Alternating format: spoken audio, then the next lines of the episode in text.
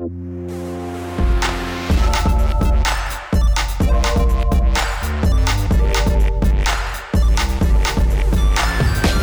hört Rush, den Gaming-Podcast von Giga Games und Detector FM. Wir nehmen Spiele ernst und sprechen in dieser Folge über politische Spiele. Wann und wie sind Spiele politisch? Sind alle Spiele politisch? Und wenn ja, was soll das eigentlich heißen? Wir versuchen so ein bisschen Licht ins Dunkel zu bringen, verhandeln das an ja, bekannten Beispielen, sprechen auch kurz über The Division 2, das diese Debatte ja vor ein paar Wochen auch ausgelöst hat. Und auch über Trüberbruck, das neue wunderschöne Point-and-Click-Adventure aus Deutschland und haben da auch äh, den Lead-Artist Hans Böhme von der Bild- und Tonfabrik später zu Gast.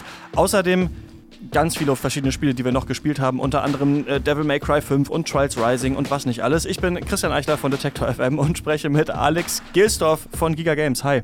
Hallo, äh, heute leider ohne Victoria, die uns ja allen schon sehr ans Herz gewachsen ist, aber äh, aus gesundheitlichen Gründen muss sie heute leider fehlen. Genau, ist leider nicht dabei. Hätte uns was zu Ape Out auch erzählen können, unter anderem. Ähm, Mache ich dann aber gleich. Ähm, ganz kurzen Hinweis will ich machen für Leute, die es nicht mitbekommen haben.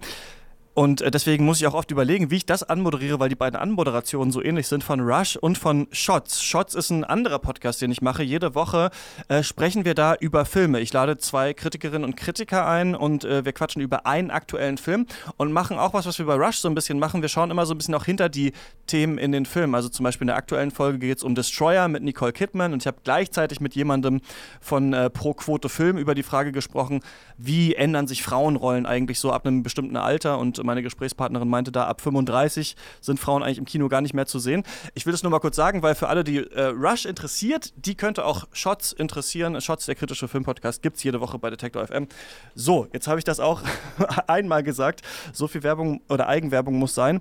Mm, Alex, wir haben gerade schon im Vorgespräch geklärt, du warst auf sehr vielen Events, hast sehr viele geheime Sachen gesehen, darfst aber da noch nichts äh, zu erzählen. Was hast du denn sonst so äh, gespielt? Ja, das kann man eigentlich, ist ja inzwischen der Running Gang, dass ich, dass ich nach wie vor immer, immer viel Magic spiele. Deshalb lasse ich das einfach weg, weil das jeder, der den schon mal den Podcast gehört hat, weiß das.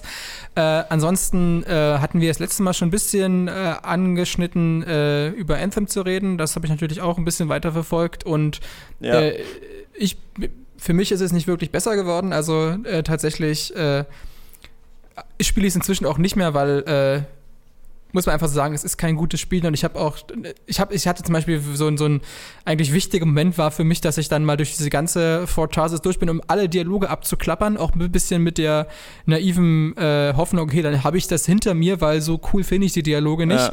Dann mache ich eine Mission und überall in der, in der, in der Fort haben alle wieder diesen, diesen Button über den Kopf. Da dachte ich, okay, jetzt, jetzt ist gut, jetzt lasse ich die Dialoge einfach weg. Aber selbst die Missionen sind ja sozusagen immer das Gleiche.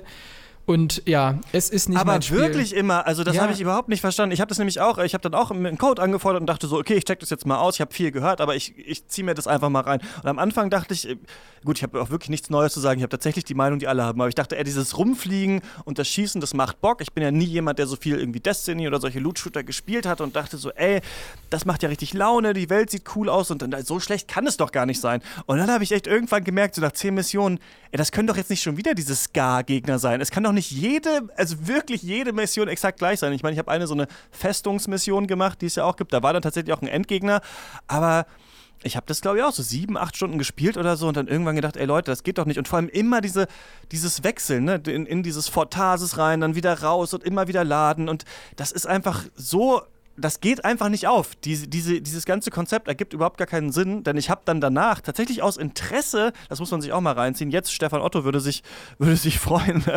ähm, habe ich jetzt mal Destiny 2 äh, gespielt, immer so nebenbei beim Podcast hören und so.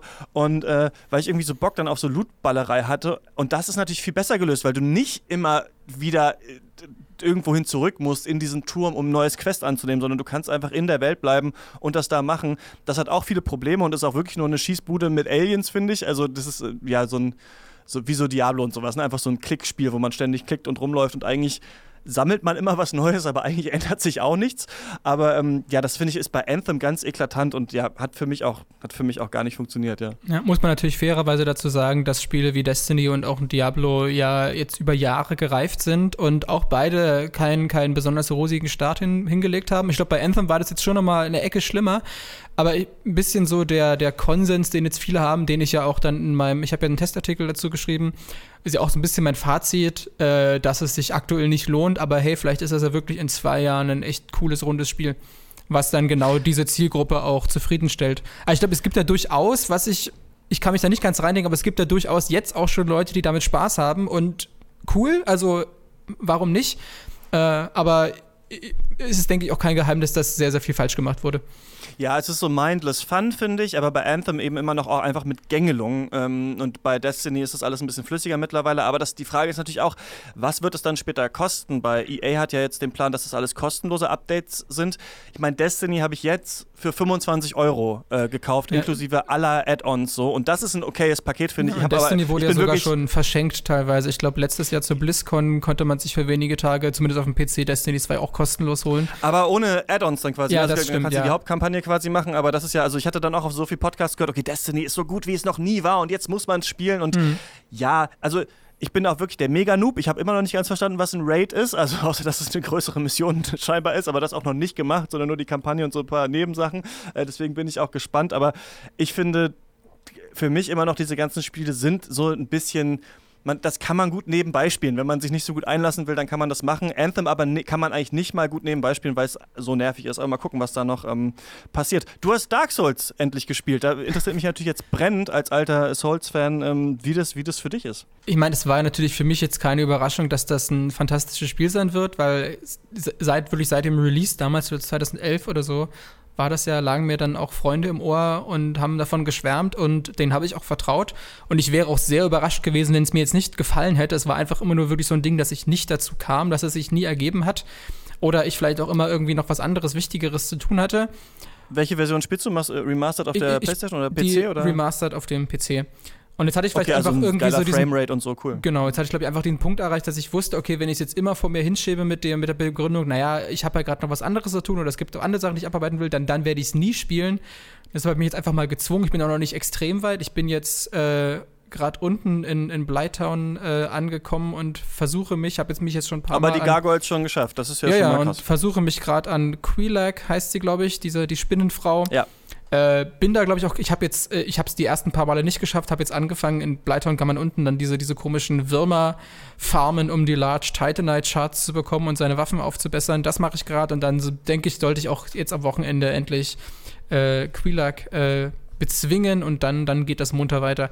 Was ja wirklich fantastisch ist, obwohl ich das ja alles irgendwie schon wusste, ist dieses, dieses ganze World Design. Und da gibt es natürlich einerseits, glaube ich, für viel diesen großen Moment mit dem, mit dem Firelink-Shrine, dass du irgendwann merkst, uh, ich bin jetzt im Kreis gelaufen, krass, mind blown. Ja. Was ich eigentlich, was ich eigentlich viel, viel spannender fand, ist der Moment, wenn man dann durch die, durch die Depths quasi runtergeht, dann geht es noch tiefer, eben nach Bleiter und dann ist man ja in der vollkommenen Finsternis.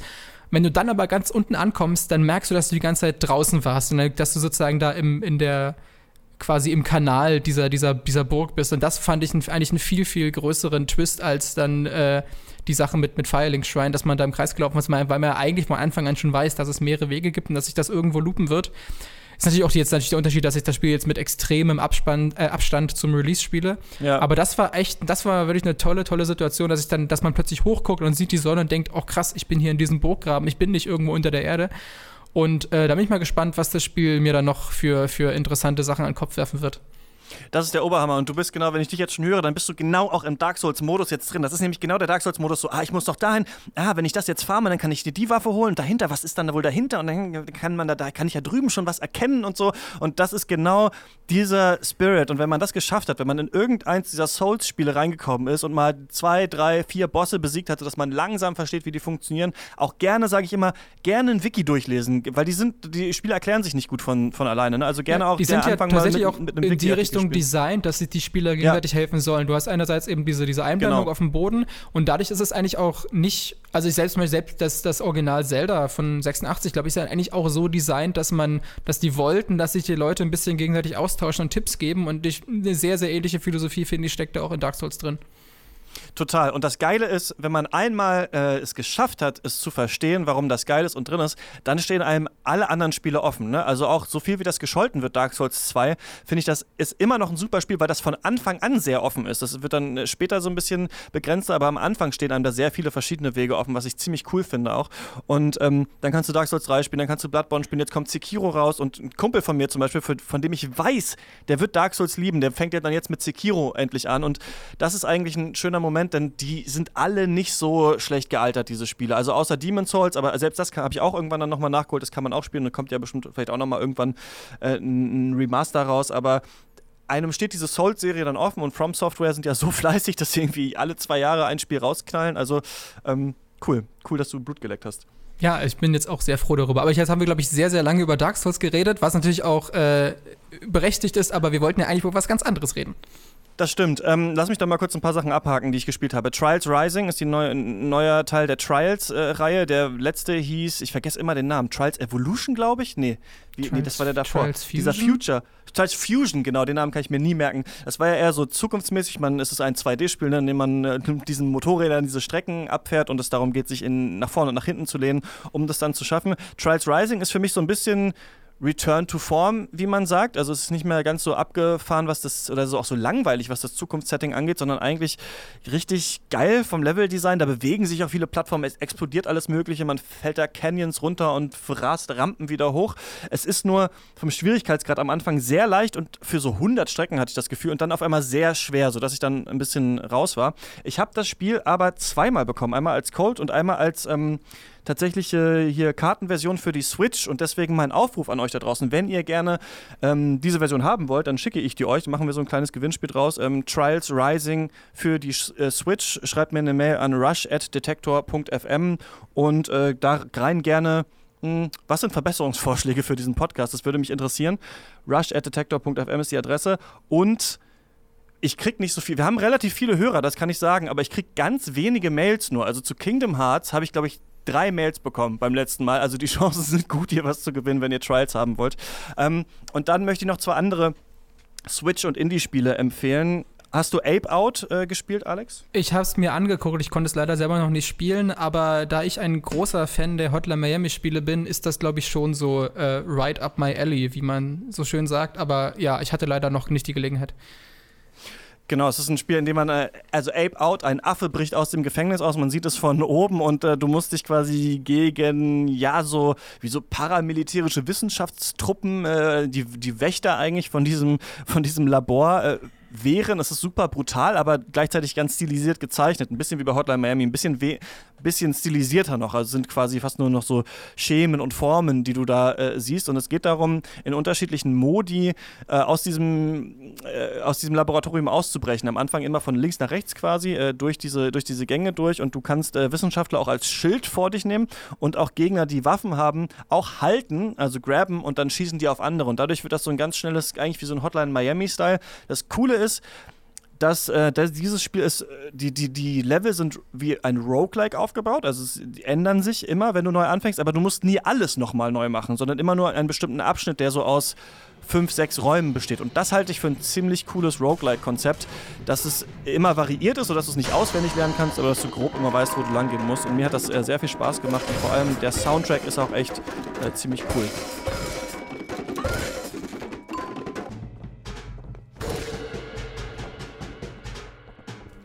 Und, ähm, Alex, hast du von Baba Is You gehört?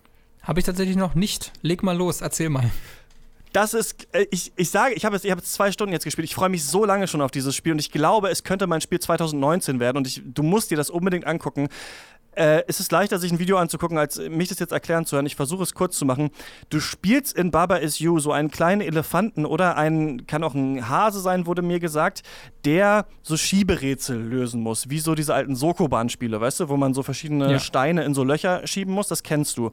Aber gleichzeitig, und jetzt wird es äh, kompliziert, sind die Regeln des Spiels auch verschiebbare Objekte auf dem Spielfeld. Also oben in der Ecke steht zum Beispiel Baba is you. Das sind drei verschiedene Blöcke. Ein Block ist Baba, ein Block ist is und ein Block ist you.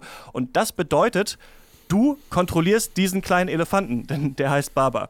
Und daneben stehen die Blöcke Flag is win, was bedeutet, wenn, du, wenn das, was du kontrollierst, auf die Flagge geht, dann gewinnst du das Level. Das bedeutet, du kannst aber auch zum Beispiel, wenn irgendwo Rock steht, Rock is Win daraus machen und dann gewinnst du, wenn du mit dem Elefanten auf einen Stein drauf gehst. Klingt super komplex und so ist es auch. Also du kannst quasi die Regeln dieses Spieles durch deine Steuerung verändern und damit zum Beispiel ausschalten, dass eine Wand bedeutet, dass du da nicht durchgehen kannst oder dass du die Wand bist und dann rennst du mit der Wand auf die Flagge drauf. Es klingt total bescheuert, ist äh, auf Switch und auf PC erschienen und ich habe, du merkst es schon, meine Euphorie ist fast so groß wie bei The Witness. Ich glaube, das ist das neue große Ding und alle müssen das spielen. Ähm, Baba Oder wie bei You, auf jeden Fall bis jetzt große Empfehlung. Genau, für mich ist es wirklich, ich muss, ja, ne, Celeste, Into the Breach, Obra Dinn, The Witness, Baba is You, irgendwie diese, diese super cleveren äh, Indie-Spiele ähm, auf jeden Fall runterladen und spielen, ja. Und dann, jetzt haben wir viel erzählt. Ich sag noch ganz kurz, ich habe Devil May Cry 5 durchgespielt. Ähm, ne? Und wie siehst du eigentlich, dass das Capcom gerade so abgeht und so viele äh, erfolgreiche Spiele äh, nach dem anderen raushaut? Das ist doch schon erstaunlich, oder? Ja, ich, ich bin gar nicht sicher, ob ich im, beim letzten Mal schon darüber geredet habe, dass ich jetzt auch wieder eine sehr intensive Monster Hunter World Phase hatte. Äh, insofern habe ich das schon mitbekommen, dass das äh, Capcom äh, gerade wieder einen richtig guten, eine richtig gute Phase hat. Äh, gerade interessant in dem Vergleich, dass sie ja noch vor einigen Jahren wo das ja noch gar nicht so gut lief, wurde dann auch, ich glaube, Resident Evil 6 war ja doch so ein ziemlich äh, weirder Abklatsch, der nicht wirklich sich an den an den Stärken der Serie orientiert hat und dann, und dann plötzlich ging das eben so los, dass sie mit Resident Evil 7 wieder so sehr äh, zur Form zurückgefunden haben. Monster Hunter World war natürlich ein großer Erfolg, Devil May Cry äh, 5 scheint jetzt sehr abzugehen, also äh, aus plötzlich aus dem Nichts wurde das plötzlich so zu einem der großen Qualitätsstudios unserer Zeit und das ist schon beachtlich. Was würdest du sagen, woran liegt das? Also, wenn du das jetzt deine Monster Hunter World Erfahrung, warum sind diese ganzen Capcom-Spiele auf einmal alle so erfolgreich und warum waren die es vorher nicht? Na, vielleicht gerade der, der Vergleich mit Resident Evil 6 zeigt vielleicht, dass äh, ist natürlich jetzt sehr, sehr spekulativ, aber es wirkt halt so, als hätten sie sich da sehr klassisch auf dieses ganze, uh, wir, wir machen mal irgendwie eine Zielgruppen, Zielgruppenanalyse und was läuft denn so? Und aha, Action ist gerade voll, äh, voll im Trend, dann machen wir mal auf unsere etablierten Marken irgendwie Action rein und so weiter, statt irgendwie zu sagen, okay, was, was haben denn, was haben wir denn für inhärente Stärken, was können wir besonders gut?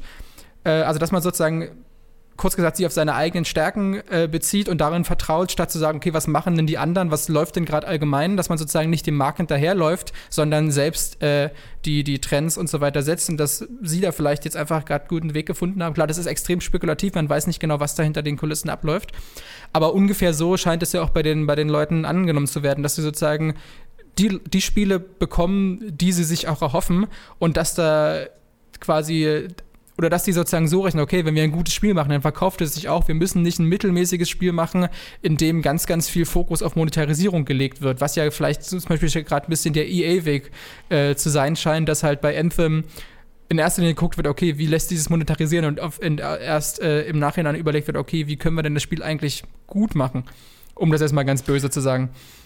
Ja, ich glaube, das ist auch tatsächlich so. Und irgendwie habe ich das Gefühl, dass die Spiele dann nicht unter so einem großen Zeitdruck mittlerweile äh, produziert werden, sondern dass wir immer erst so erfahren davon, also vom Release-Datum, wenn es auch dann nicht mehr so weit, weit hin ist.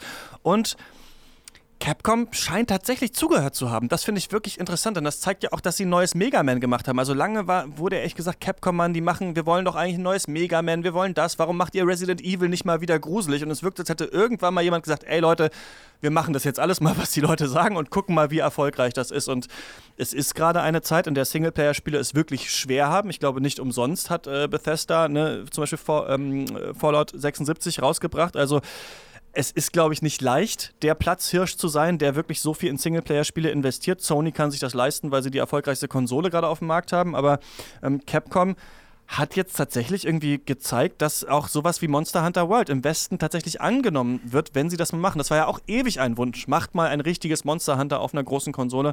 Ähm, Gerade Capcom sehr erfolgreich damit. Trotzdem muss ich sagen, dass ich Devil May Cry 5 sehr enttäuschend finde. Ich bin kein Fan der Serie. Ich habe aber das Reboot DMC von Ninja Theory gespielt, was ich ziemlich, ziemlich gut fand eigentlich damals, außer dem unsympathischen Hauptcharakter. Aber das ist halt ja jedes Devil May Cry Spiel.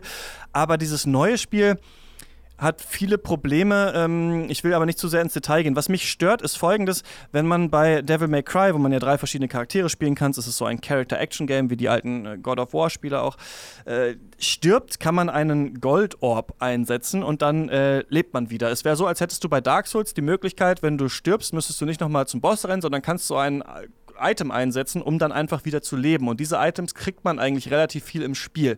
Das bedeutet, man kann sich durch dieses neue Devil May Cry auch auf dem, es gibt nur zwei Schwierigkeitsgrade am Anfang, quasi normal und leicht, auch auf normal ein bisschen durchcheaten einfach, ein bisschen durchmashen und das fand ich sehr äh, schwierig und blöd und das ist genau das gleiche Problem, das Capcom auf eine andere Art schon bei Mega Man 11 hatte. Ich hatte es damals im Podcast auch gesagt. Da konnte man auch diese Items kaufen, dass man einfach wieder den Energietank auffüllen kann. Und dadurch kann man das Spiel sich quasi selber kaputt cheaten. Und ich bin da niemand, der sich so künstlich dann äh, restriktiert wie heißt das, zurückhält und äh, benutzt das dann auch. Und deswegen ist das Spiel leider sehr leicht, obwohl das Kampfsystem tatsächlich sehr komplex ist, sodass man da, glaube ich, viel rausholen kann. Man müsste es dann, glaube ich, auf noch einem schwierigeren Schwierigkeitsgrad noch einmal spielen Daran ist das Problem für mich aber, dass das Spiel so langweilig aussieht, dass man da, glaube ich, keine Lust drauf hat. Also dieses ganze Spiel ist eigentlich ein langer, fleischiger Dämonengang und dann ist es irgendwann zu Ende. Also ähm, wenn man auf Over-the-Top-Action steht und sowas, sollte man das sich, glaube ich, anschauen. Aber ich glaube,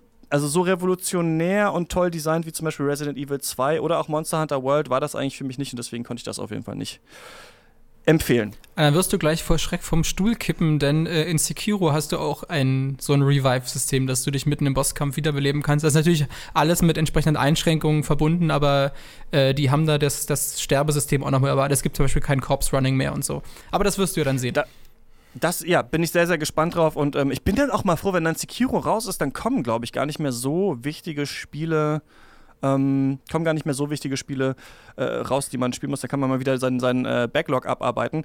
Ähm, wir haben noch nicht äh, über The Division 2 geredet. Lass uns das doch mal machen, ähm, wenn wir in unser nächstes Segment gehen, nämlich politische Spiele.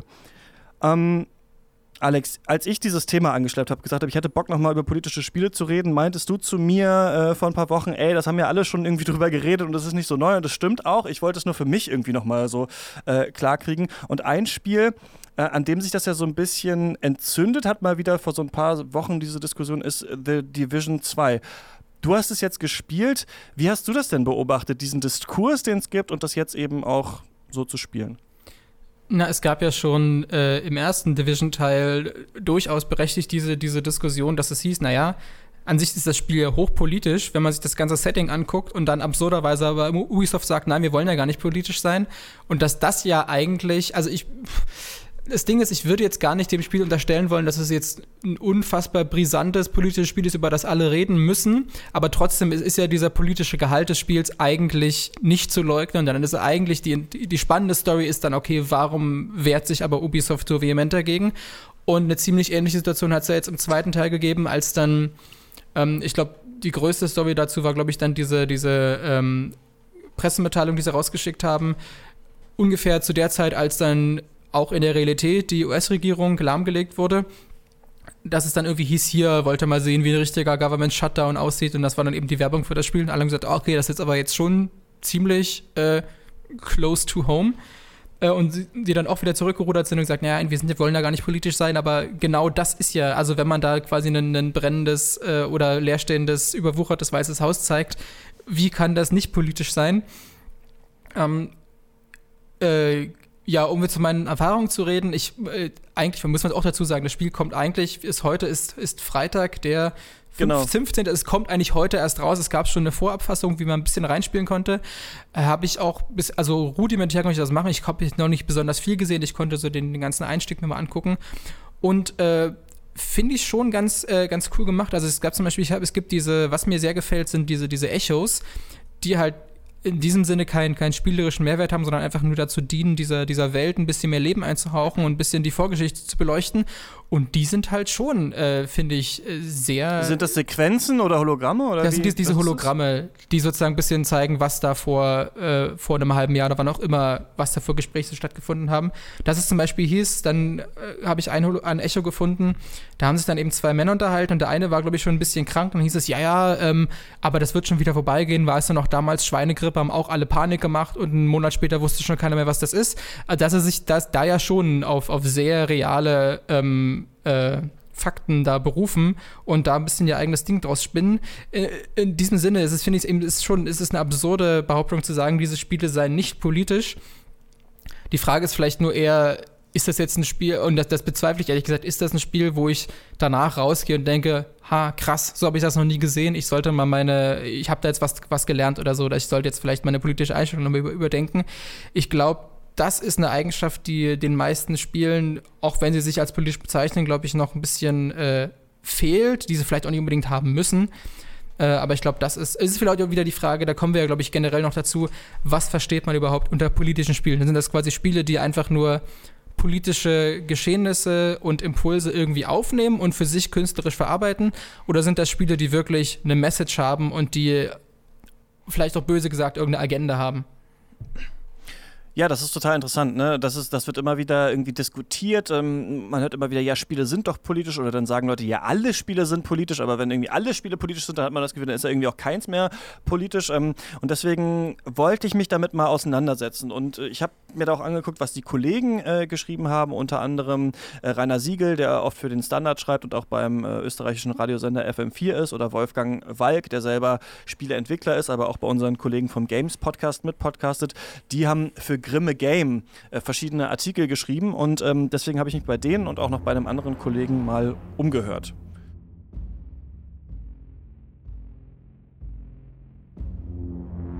Heute hat die mexikanische Regierung den Ausnahmezustand verhängt.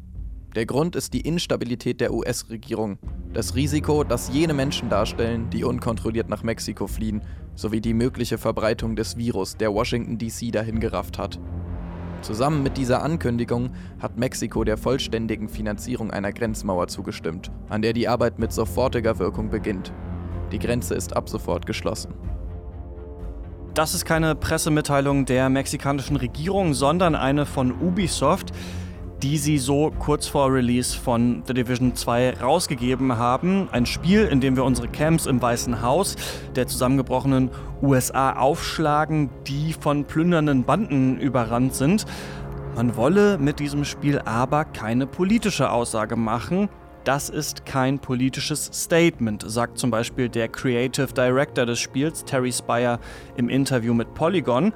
Und Rainer Siegel vom österreichischen Standard und vom Radiosender FM4 der hat das in seinem Artikel Der Mythos vom politischen Spiel auf dem Blog Grimme Game zitiert. Und in diesem Artikel sagt er, natürlich ist dieses Spiel politisch ganz klar, so wie auch viele andere, fast alle anderen Spiele von Ubisoft.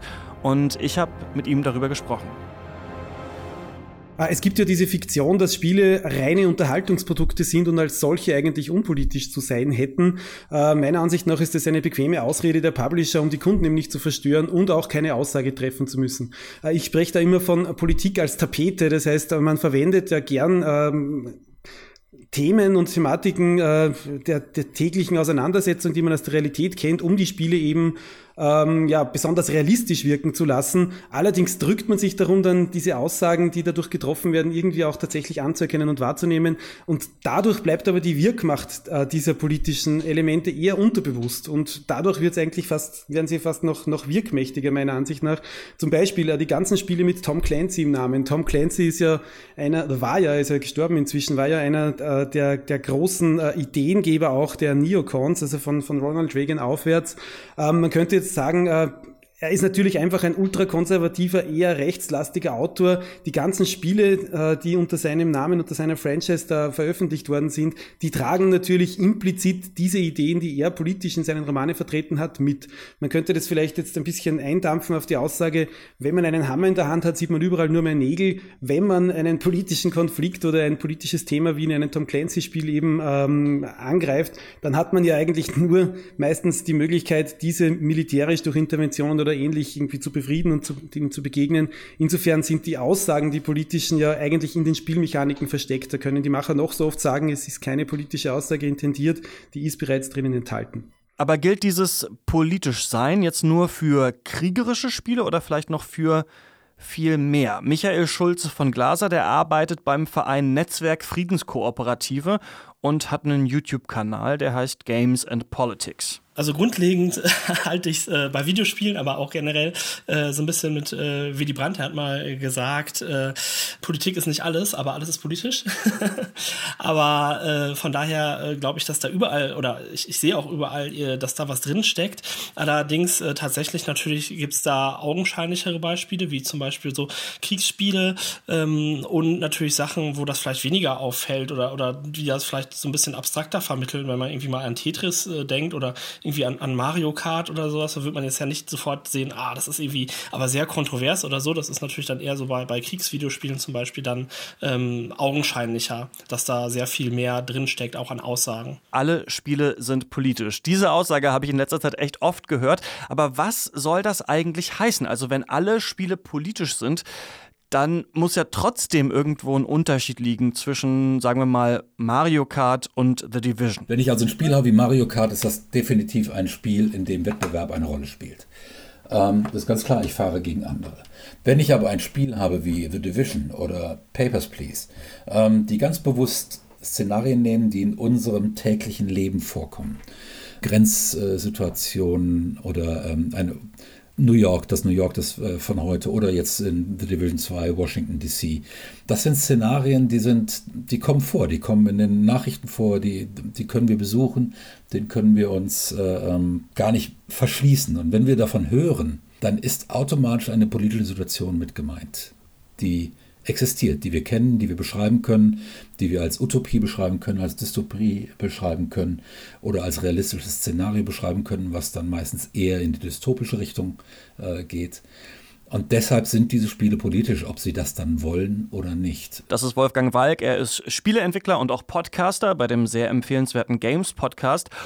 Also er meint, alle Spiele sind zwar irgendwie politisch, aber eben in unterschiedlichen Formen, in unterschiedlicher Ausprägung vielleicht, gewollt und nicht gewollt. Ich äh, wollte von ihm dann aber wissen, wo er da die Grenze zieht bei zum Beispiel Militärshootern. Sagen wir mal, Destiny und Call of Duty World War II. In beiden Spielen geht es irgendwie um einen Krieg. In dem einen kämpfen wir gegen Aliens, in dem anderen gegen Nazis. Welches Spiel davon ist jetzt politischer? Was ist problematischer? Das eine, nämlich äh, ähm, Destiny, kann eigentlich nur auf einer metaphorischen Ebene politisch werden nämlich äh, da, wo in der Auseinandersetzung mit den Aliens letzten Endes ein Konflikt sichtbar wird und verständlicher wird und eventuell auch kommentiert wird, den wir durchaus auch auf diesem äh, Planeten haben, weil es geht ja gegen das Fremde sehr häufig.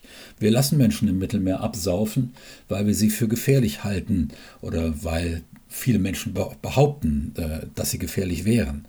Wenn wir diesen Konflikt transzendieren auf eine Metaebene äh, heben gegen Menschen, die jetzt nicht vom eigenen Planeten kommen, sondern aus von tatsächlich anderen Welten, komplett anderen Planeten, dann ist das letzten Endes äh, in eine Metaphorik erhoben und äh, dort wird es dann entweder politisch erkennbar oder es wird eventuell auch propagandistisch äh, äh, ausgebeutet oder wie auch immer.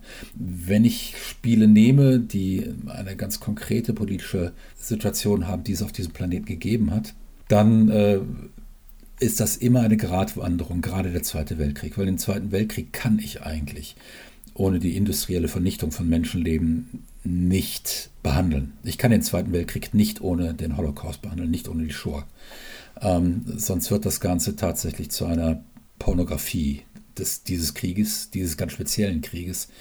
Und äh, damit habe ich große, große Schwierigkeiten. Vielleicht auch, weil mein Vater in diesem Krieg ähm, war noch, ich bin ja, wie gesagt, schon ein bisschen älter.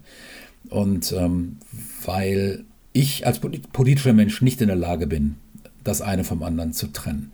Ähm, andere Menschen, die sich um den politischen Hintergrund weniger scheren, können das wahrscheinlich, ohne dass sie deshalb zu Nazis werden. Die Frage ist aber, ob man das tun sollte, ob man als Entwicklungsstudio dieses Fass aufmachen sollte und sagen sollte, wir denken den Zweiten Weltkrieg ohne die Shoah, als wäre er möglich gewesen, als wäre er so passiert, ohne die Shoah.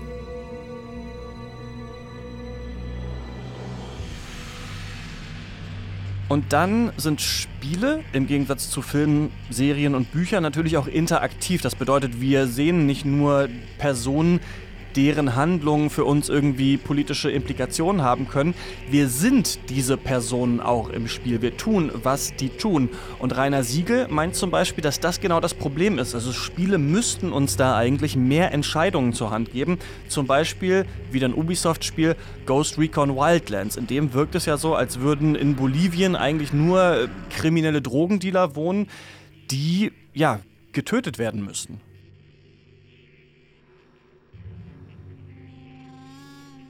Das, was zum Beispiel Ghost Recon Wildlands uns nachvollziehen lässt, ist, dass es äh, die Narkokriminalität, dieser große War on Drugs, der in den letzten 40 Jahren die amerikanische Außenpolitik in Südamerika bestimmt, dass dieser Herausforderung eben nur mit militärischer Gewalt beizukommen ist. Es gibt in dem Spiel keine andere Möglichkeit, äh, diese als real dargestellte Gefahr dieser terroristischen, kriminellen Organisationen zu begegnen, als sie auszurotten, als tatsächlich mit kleinen Teams reinzugehen und einen nach dem anderen zu erschießen. Äh, es wird, man hat nicht die Möglichkeit in diesem Spiel zu sagen, wir sorgen jetzt für Bildung, wir sorgen dafür, dass die Bauern eine andere Möglichkeit haben, als Coca anzubauen, wir sorgen dafür, dass mit Entwicklungshilfe andere Wege beschritten werden. Nein, die einzige Möglichkeit, die mir das Spiel zur Verfügung stellt, ist eben Hammer, Nagel, ich habe hier die Bösen, ich bin der Gute, ich hau jetzt drauf.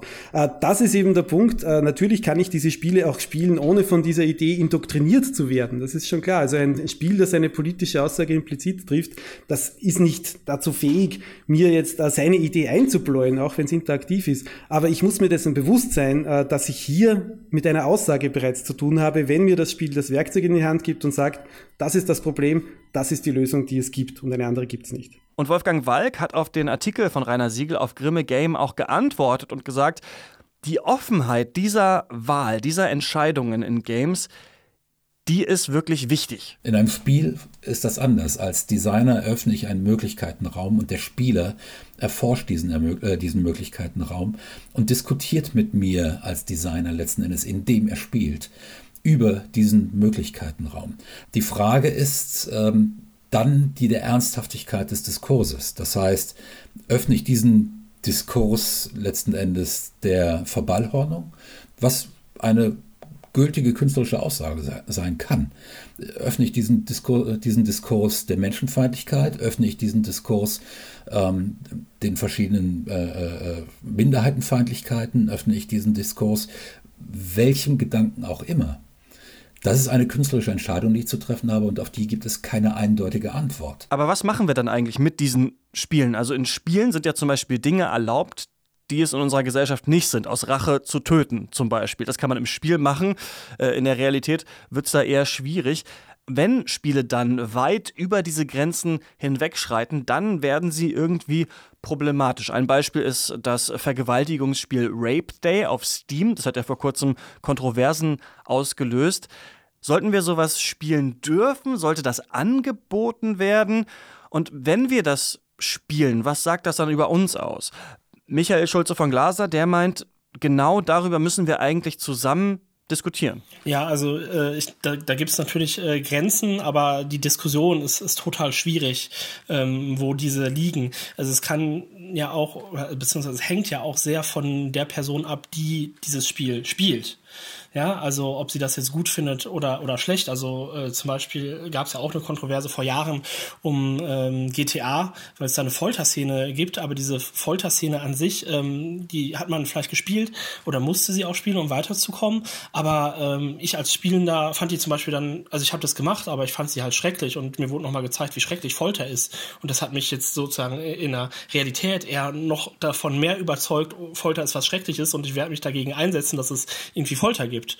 Ja, und das kann natürlich ähm, bei, bei allen Spielen so sein. Also selbst bei einem Vergewaltigungsspiel kann es natürlich so sein, dass ich dann irgendwie denke, oh Gott, ja, da sieht man mal, wie, wie schrecklich das ist. Ähm, nichtsdestotrotz ist das natürlich eine, eine Frage und es soll jetzt auch äh, bitte kein Plädoyer sein, irgendwie, dass man dieses Spiel spielen sollte, ähm, sondern das sind natürlich dann wirklich so, so Grenzfälle, äh, die es gibt und über die vor allen Dingen auch eine öffentliche Diskussion geführt werden muss. Das denke ich ist immer ganz wichtig und diese öffentliche Diskussion muss natürlich schon ähm, auf Fakten basieren, ähm, weil äh, natürlich gerade bei Videospielen, gerade in Deutschland, man sieht, dass es da, wenn es mal Diskussionen gibt, auch oft sehr unsachlich diskutiert wird.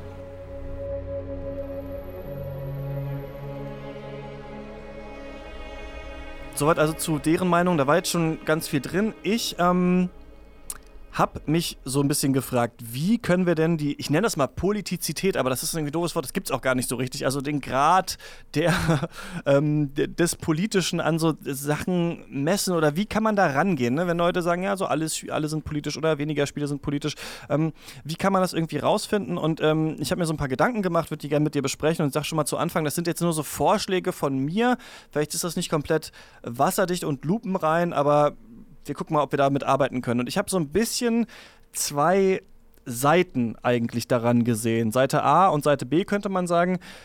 Und Seite A ist das Spiel als Produkt und so als Gegenstand, der in der Welt ist. Und Seite B ist eher der Inhalt des Spiels. Also worum geht es eigentlich in dem Spiel und wie könnte das politisch sein? Seite A, ähm, also das Spiel als Produkt, ich glaube, das ist klar, ne? Spiele werden irgendwie entwickelt, sind dann da und dieses Produkt, da gibt es Produzenten und auf Produzentenseite sitzt ja nicht nur ein Mensch, der das Spiel macht. Gut, ganz selten passiert das mal, aber normalerweise ist diese Produzentenseite ja total weit aufgefächert. Ne? Also da gibt es erstmal die großen Publisher, dann gibt es die Studios darunter, dann gibt es die einzelnen Entwickler und Arbeiter in diesen Studios, dann gibt es Leute, die zuarbeiten vielleicht diesen Studios und so weiter.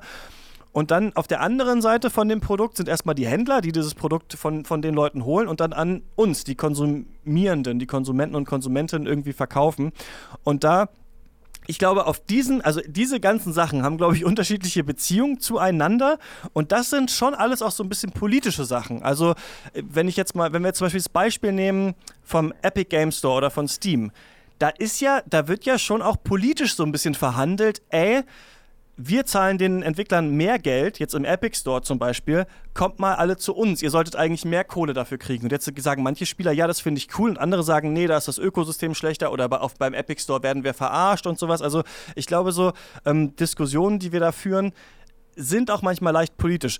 Jetzt kann man natürlich fragen, ist alles irgendwie politisch? Äh, Politik bedeutet ja so ein bisschen im umgangssprachlichen Sinn eigentlich, wenn Menschen Dinge tun, um um es grob zu sagen, so Regeln für das gemeinsame Zusammenleben irgendwie zu erfinden, also ne, wie ein Gesetz oder sowas. Und da kann man sagen, das ist schon, das hat schon politische Konsequenzen. Also wenn Spiele Waren sind, dann, ähm, dann ist da eine gewisse Politizität drin. Oder auch, was wir auch hatten bei Red Dead Redemption 2, ne? Werden die Arbeiter hier zu schlecht bezahlt? Wird da gecrunched?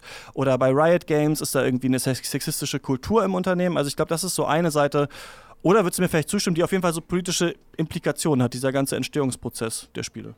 Ja, auf jeden Fall. Oder generell, ich sag mal, die, die, die wirtschaftlichen oder auch arbeitsrechtlichen Bedingungen, mit denen Spiele überhaupt, unter denen Spiele überhaupt entstehen. Also war ja auch die, die absurde Situation, dass jetzt Anfang des Jahres bei, bei Activision Blizzard irgendwie an die 800 Leute entlassen wurden, obwohl das Studio sozusagen einen Rekordumsätze gemacht hat. Und das ist ja auch eigentlich eine, das, es dürfte ja eigentlich nicht passieren. Und letztendlich ist das ja ein politisches Thema, dass da plötzlich 800 Menschen sozusagen ihre, ihre äh, ihr Lebensweg irgendwie äh, zerschnitten wird. Und natürlich sind das alles Faktoren, die, die da eine Rolle spielen. Ne? Ja.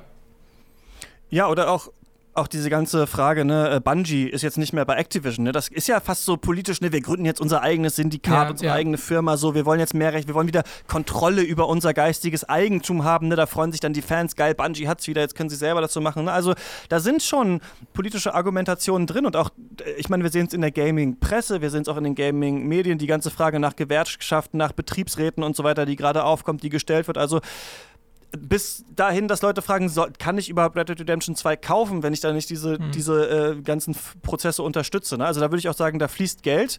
Und ähm, gerade in der Konsumkritik, ne, im Consumerism ist ja auch immer eine Frage, wofür gebe ich mein Geld aus?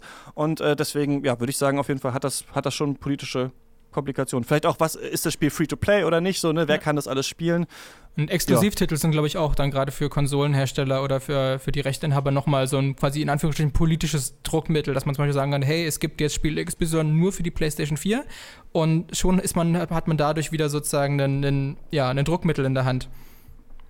Ja, und es, es geht hier eben auch immer um Verteilungsgerechtigkeit bei politischen Fragen. Wer hat eigentlich Zugang zu was und kann das wie bekommen? Ne? Und das ist ja zum Beispiel auch, ne, wenn ich jetzt nur eine Xbox habe, kann ich dann ein PlayStation-Spiel spielen, kommt es auf die neue Konsolengeneration raus oder auch Accessibility, ne? also ist dieses Spiel überhaupt, äh, also fände ich auch, ist es zu, zu, gut, zu schwer, wäre vielleicht wieder der Inhalt, aber wie ist die, kann ich es mit mit diesem Xbox Adaptive Controller zum Beispiel spielen? Kann man nicht, ist das nicht vielleicht auch sogar etwas Politisches, so einen Controller rauszubringen, mit dem dann Menschen, die eigentlich kein Gamepad benutzen können, trotzdem Spiele spielen können? Also man sieht schon, auf dieser Ebene spielt sich ähm, auf jeden Fall viel ab und äh, über diese Ebene würde ich auch gerne später sprechen mit Hans Böhme vom, von der Bild- und Tonfabrik, wenn wir über Trüberburg reden, denn da geht es ja auch um Finanzierung. Wo kriegt man überhaupt Geld her für ein Spiel und so weiter? Ist also ganz interessant. Ähm, was mich interessieren würde, wenn, wenn du so ein Spiel siehst, ähm, und das hat so eine politische Aussage. Hast du da irgendwie einen Weg, wie du das, das habe ich auch die Gesprächspartner äh, gefragt, wie man das so rausfindet, ob ein Spiel irgendwie politisch ist oder, oder nicht? Worauf, worauf achtest du da?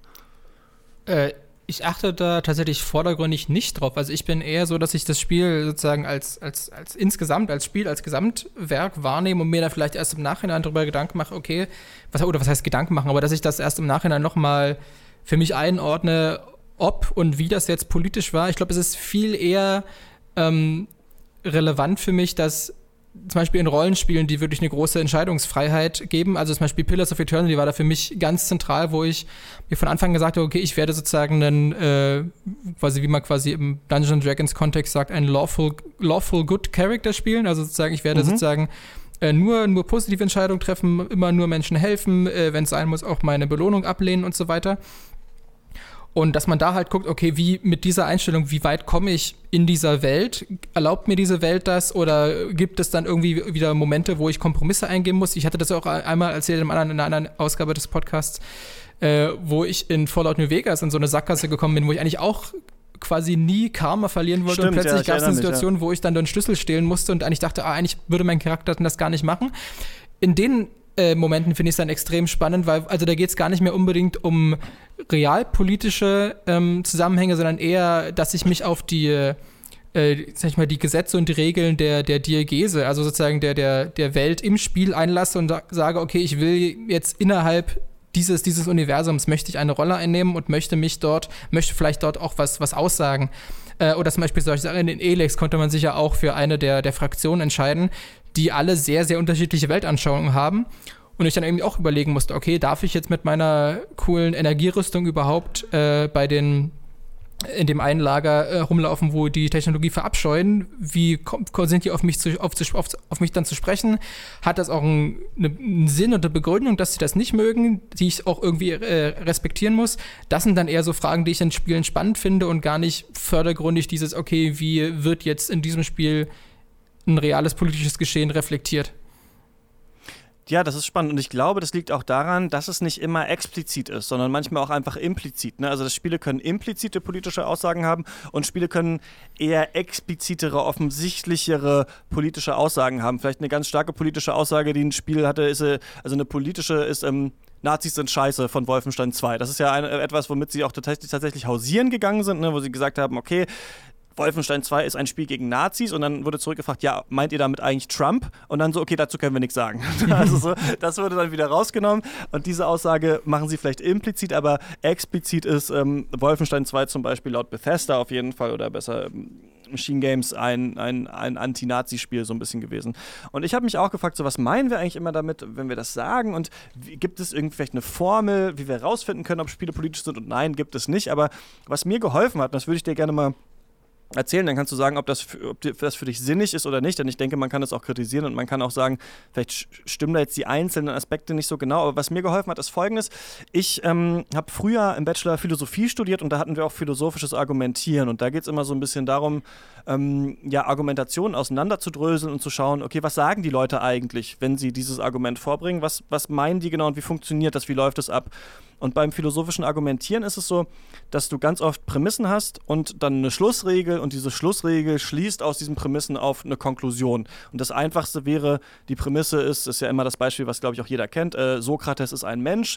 Menschen sind sterblich, das wäre andere Prämisse oder Schlussregel. Und wenn man Menschen ist sterblich auf Sokrates ist ein Mensch anwendet, dann bekommt man, also ist Sokrates sterblich.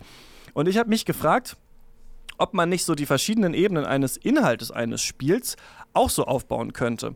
Und zwar, ähm, wenn wir das Beispiel nehmen, Half-Life 2, das hast du ja auch, ähm, hast du auch gespielt, ne? Und magst du auch, oder? Ja, ich bin ein sehr, sehr großer äh, Half-Life-Fan, ja. Ähm, pass auf, dann würde ich Folgendes sagen. Mal gucken, ob, du, ob, ob, ob man das nachvollziehen kann.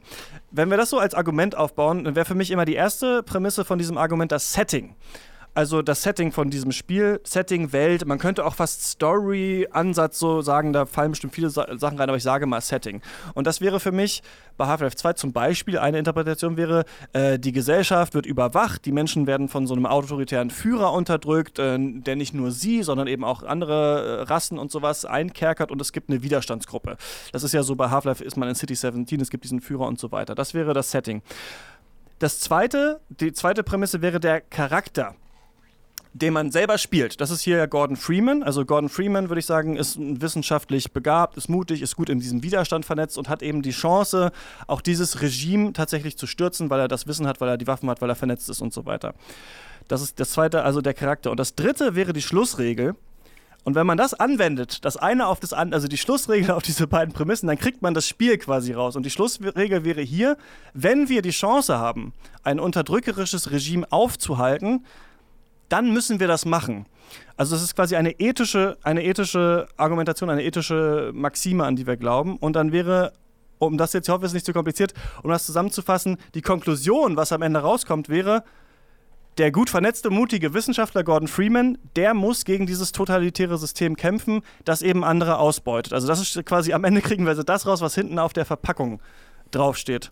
Und ich will nicht jetzt einfach irgendwas über Philosophie erzählen, sondern ich finde das persönlich interessant, weil ich sagen würde, diese Schlussregel, also warum er das machen muss, das ist so das implizite politische, was in ganz vielen Spielen drin ist. Also dieses, wenn Menschen unterdrückt werden und wir können das, wir können dagegen etwas tun, dann müssen wir das auch tun. Das wäre, glaube ich, eine politische Aussage, die Half-Life 2 trifft. Kannst du mir folgen oder denkst du, es ist Quatsch? Ich kann dir folgen. Ähm, man müsste vielleicht jetzt natürlich bei Half-Life, das ist vielleicht schon fast jetzt so, so eine Metadiskussion über so die, die, die Half-Life-Story an sich, dann äh, zu sagen, okay, der Gordon sieht halt, Mensch, hier läuft ja alles schief, ich nehme mal mein Brecheisen und rück das wieder in Ordnung, ist natürlich insofern schwierig, dass ja Half-Life durchaus auch oder dass die Story von Half-Life ja impliziert, dass du selbst irgendwie nur dieser Spielball bist und zum Beispiel, weil mhm. als du meintest, du bist in den Widerstand vernetzt, wo ich sage, naja, eigentlich nicht, du kommst, du wirst am Anfang in diesen Zug reingebeamt und eigentlich das meiste im Spiel geht nicht von dir aus, sondern dir passiert alles. Du wirst da reingeworfen und die Leute kommen auf dich zu und wollen von dir was und du bist eigentlich gar nicht so die treibende Kraft, du bist sozusagen nur die du bist zwar letztlich der schon der, der dann die Sachen letztendlich löst und in Bewegung bringt, aber du bist halt eigentlich nicht der, der Instigator. Du bist sozusagen immer nur der mhm. Spielball anderer Personen.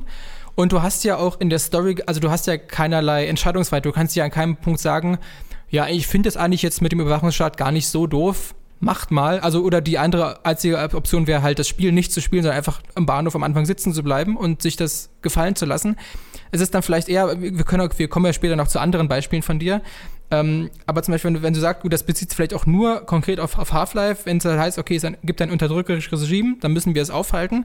Gibt ja auch andere Spiele, um jetzt zum Beispiel wieder das, das tolle äh, Fallout New Vegas wieder zu zitieren, wo das ja. nicht unbedingt der Fall sein muss. Da kannst du halt genauso zu den Kannibalen gehen und sagen, hier, ich will bei euch mitmachen, Kannibalismus und Sklaverei ist eigentlich ganz cool, kann ich mitleben. Ähm, und da ist es dann, und dann würde ich sogar argumentieren, dass dann der zweite, also das zweite Beispiel mit Fallout eigentlich noch viel politischer und interessanter ist, weil man sich ja auf einer ganz, ganz anderen Ebene mit dieser Entscheidung auseinandersetzt, statt zu sagen, gut, ich bin eh nur der Spielball und lass das über mich ergehen und ich mache die logischen Sachen, die von mir gefordert werden, also Leute erschießen und Physikrätsel lösen.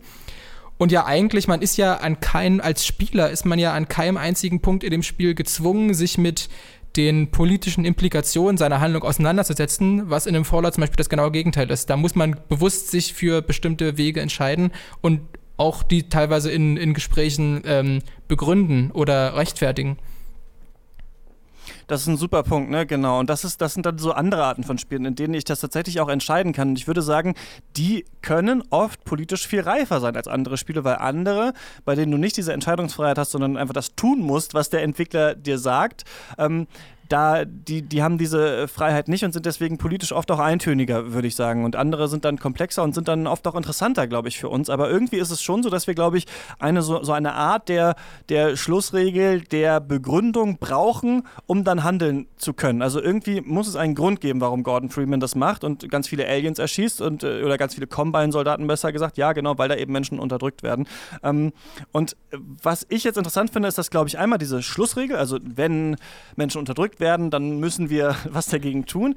Das ist so eine implizite politische Sache, aber auch alle anderen Sachen können politisch sein. Also das Setting eines Spiels, und das haben wir sehr schön eigentlich in der Postapokalypsen-Folge schon besprochen, allein das kann, und das, das ist, glaube ich, auch wichtig zu sagen, politisch gelesen werden. Es geht nicht darum, immer ist etwas unbedingt politisch, sondern können wir das als etwas Politisches sehen. Und wenn wir jetzt sagen, okay, es gibt einen riesigen Überwachungsstaat zum Beispiel, in, der, in dem einzelne Menschen die ganze Gesellschaft kontrollieren, kann man das natürlich politisch lesen, als es ist tatsächlich so in der Welt. Das könnte man zum Beispiel tun.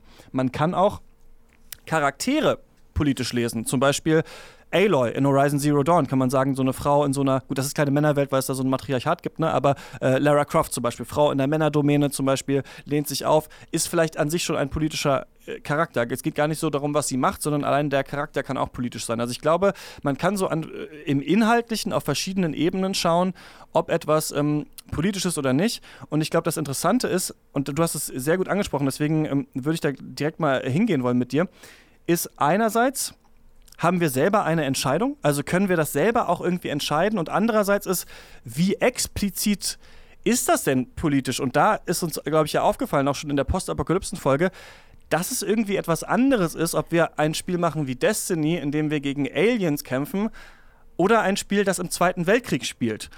Oder ob wir eben wie bei Division 2 sagen, äh, das ist tatsächlich im Washington eigentlich der Jetztzeit oder in ein paar Jahren. Oder das ist irgendwie Elder Scrolls und das sind Zauberer. Das ist schon irgendwie unterschiedlich, oder? Ob das, ob das tatsächlich ein reales Setting ist oder nicht, oder?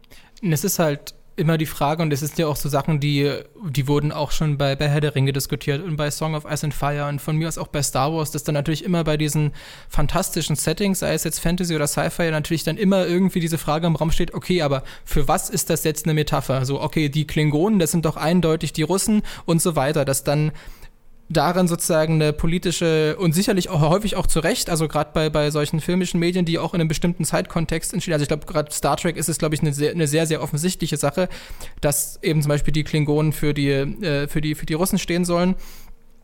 Und dass damit natürlich äh, in Anführungsstrichen durch die Blume reale oder eben, äh, jetzt fehlt mir das Wort, sozusagen gegenwärtige Konflikte irgendwie verarbeitet werden.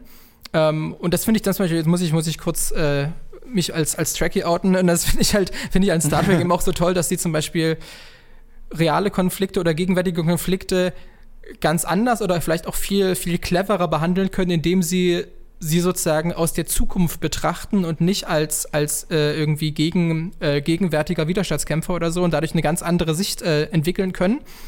Äh, und da ich gesagt, das, das ist relativ offensichtlich. Und dann ist aber zum Beispiel wieder die Frage, okay, bei, gab es ja bei Herr der Ringe Diskussion, okay, heißt das jetzt, okay, alle, die äh, im Osten der Welt leben, sind irgendwie feindselig und wollen den Westen erobern und solche Sachen, die wurden da, da reingelesen. Und da ist immer die Frage, okay, inwieweit ist das jetzt äh, einfach nur reines, ich will da was drin sehen und ich möchte irgendwie mich, äh, möchte da irgendwie äh, meine, meine Finger ins Spiel bekommen oder ist es einfach nur, okay, es, es ist halt Fantasy, es soll gar nicht unbedingt, es soll ja explizit eine ähm, ein Eskapismus sein. Es soll sich gar nicht auf die realen politischen Zusammenhänge beziehen. Und das ist vielleicht dann wieder, da ist dann auch immer wieder ganz schwierig zu sagen, okay, ist das jetzt die Intention des Autors gewesen oder ist es vielleicht die, ähm, die Interpretation der Leser oder Zuschauer gewesen und welche von beiden Ansichten ist eigentlich die relevantere? Denn manchmal äh, können ja auch Werke äh, eine, äh, eine Auswirkung haben, die der Autor nie äh, geplant hat und trotzdem ist die genauso, ist diese Lesart genauso relevant wie die des Autors.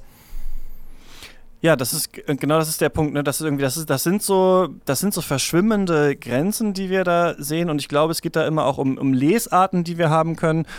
Ein ja. Beispiel, was da zum Beispiel, glaube ich, äh, auch äh, relativ prominent ist, ist äh, King Kong. Da gibt es ja dann die, die berühmte Szene in Glorious Bastards, wo die Geschichte von King Kong mit der Geschichte von Sklaverei gleichgesetzt wird.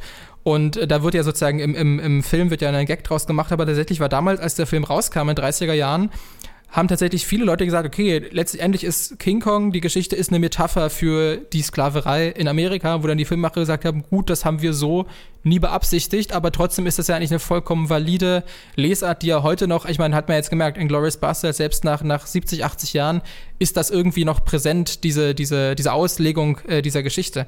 Und genau deshalb ist es eben äh, schwierig zu sagen, nur weil der Autor oder der Urheber oder Entwickler ähm, sagt, nein, das ist nicht so, oder, oder das irgendwie für sich ähm, in den Kontext setzt, heißt es nicht, dass dadurch die Lesarten der, äh, der Konsumenten dadurch äh, nicht weniger valide sind oder nicht weniger eine Rolle spielen. Genau, und da sind wir ja quasi dann so in einer postmodernen irgendwie Kunstkritik und sowas. Ist der Autor überhaupt wichtig? Ist überhaupt wichtig, was die Menschen intendiert haben oder nicht? Oder zählt nicht einfach nur das Produkt? Das ist eine lange Debatte. Brauchen wir jetzt gar nicht so drauf eingehen. Auf jeden Fall glaube ich, was ich daran gelernt habe, ist, dass je expliziter das politische Setting ist, ja, also je klarer ist, das spielt jetzt tatsächlich irgendwo heutzutage. Das spielt im Irakkrieg oder das spielt im äh, Washington oder wir müssen hier bolivianische Drogenkartelle hochnehmen. Desto besser ist es, wenn die Entwickler uns eine Art Entscheidungsfreiheit anbieten oder eine Art Kontextualisierung, indem sie sagen, nicht alle Bolivianer sind kranke äh, Drogenticker, so wie das zum Beispiel Ghost Recon Wildlands ja so ein bisschen macht, ne? Oder nicht, äh, weiß ich nicht, nicht äh, alle Menschen einer, einer anderen Seite sind zum Beispiel schlecht und so, denn sobald es expliziter wird, wird es schwieriger für uns zu schlucken, dass wir irgendwo reingehen sollen mit einem Maschinengewehr und die alle umbringen sollen, denn dann gehen unsere Alarmsirenen schneller an. Man kann trotzdem natürlich auch irgendwelchen Herr der Ringe-Spielen vorwerfen, dass man da Massenmorde begeht und massenhafte, äh, gesichtslose andere abmetzelt, aber das ist eher impliziter und das wird nur manche Leute stören und manche eher weniger. Und deswegen glaube ich, ist es gerade wichtig, eben bei solchen Sachen wie zum Beispiel Division 2, dass die Entwickler das schon auf dem Schirm haben und dazu auch mal was sagen oder am, im allerbesten Fall eine Art Entscheidungsfreiheit lassen oder so einen Twist machen, wie zum Beispiel bei Spec Ops The Line oder sowas, dass man als Spieler versteht, okay, aber ich raffe schon, dass die da eigentlich was anderes mit erzählen wollen. Denn, das wäre mein letzter Punkt,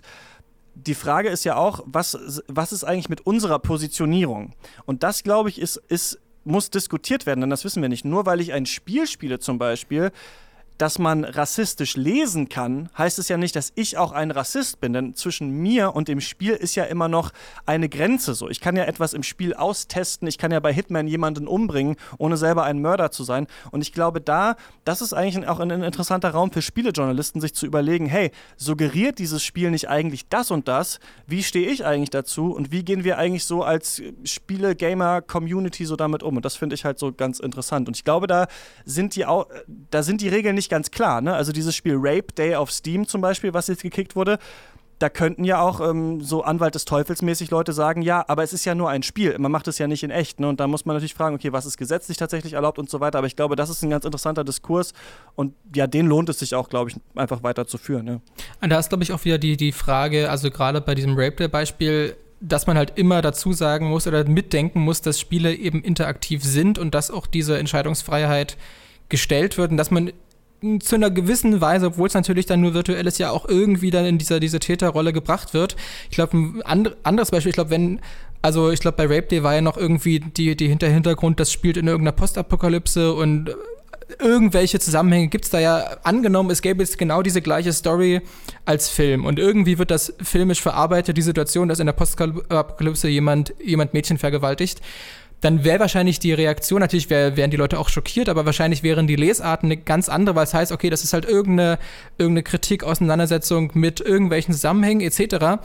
Dadurch, dass du es aber im Spiel aktiv als eben, dass du dir aktiv zum Täter wirst. Ich glaube, das gibt dem dieser, obwohl vielleicht die Geschichte des, eine, die komplett gleiche ist, gibt dem das eine ganz, ganz andere, äh, ganz, ganz andere Lesart und eine ganz, ganz andere Auswirkung auch. Genau. Genau, weil Spiele interaktiv sind. Das ist total spannend, finde ich. Und aber ich, ich glaube, da sind wir einfach auch noch nicht äh, also das wird noch dauern, bis das, bis das debattiert ist. Denn Verfechter der Kunst würden sagen, in der Kunst darf man alles machen, was, was jetzt vielleicht nicht gegen die Verfassung verstößt oder sowas. Und äh, das ist die Kunstfreiheit, man darf das alles spielen. Und andere würden sagen, ja, aber weiß ich nicht, ob das wirklich sein, sein muss ne? oder ob das wirklich beworben werden muss auf einer Internetseite und so weiter. Und ich glaube, das wird interessant. Ich glaube, das wird uns auch noch ähm, weiter beschäftigen für längere Zeit. Haben Sie manchmal das Gefühl, dass alles unmittelbar bevorsteht? Dass alles und jedes für immer entschieden ist? Ja. Wo sind wir hier bloß gelandet? Tenhauser? Treten Sie näher.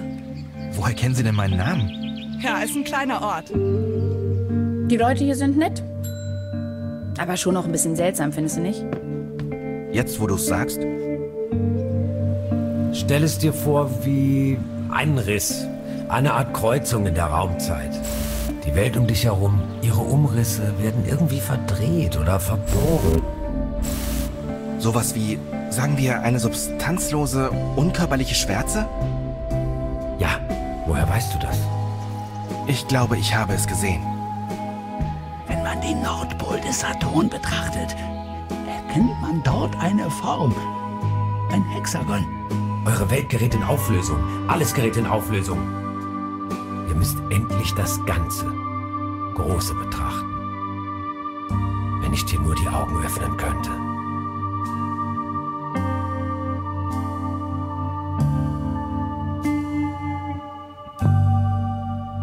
Und wir freuen uns sehr, dass äh, Hans Böhme von der Bild- und Tonfabrik jetzt äh, dabei ist, der Lead Artist von Trüberbrock. Hi. Hi, freut mich auch sehr, dass ich hier sein darf.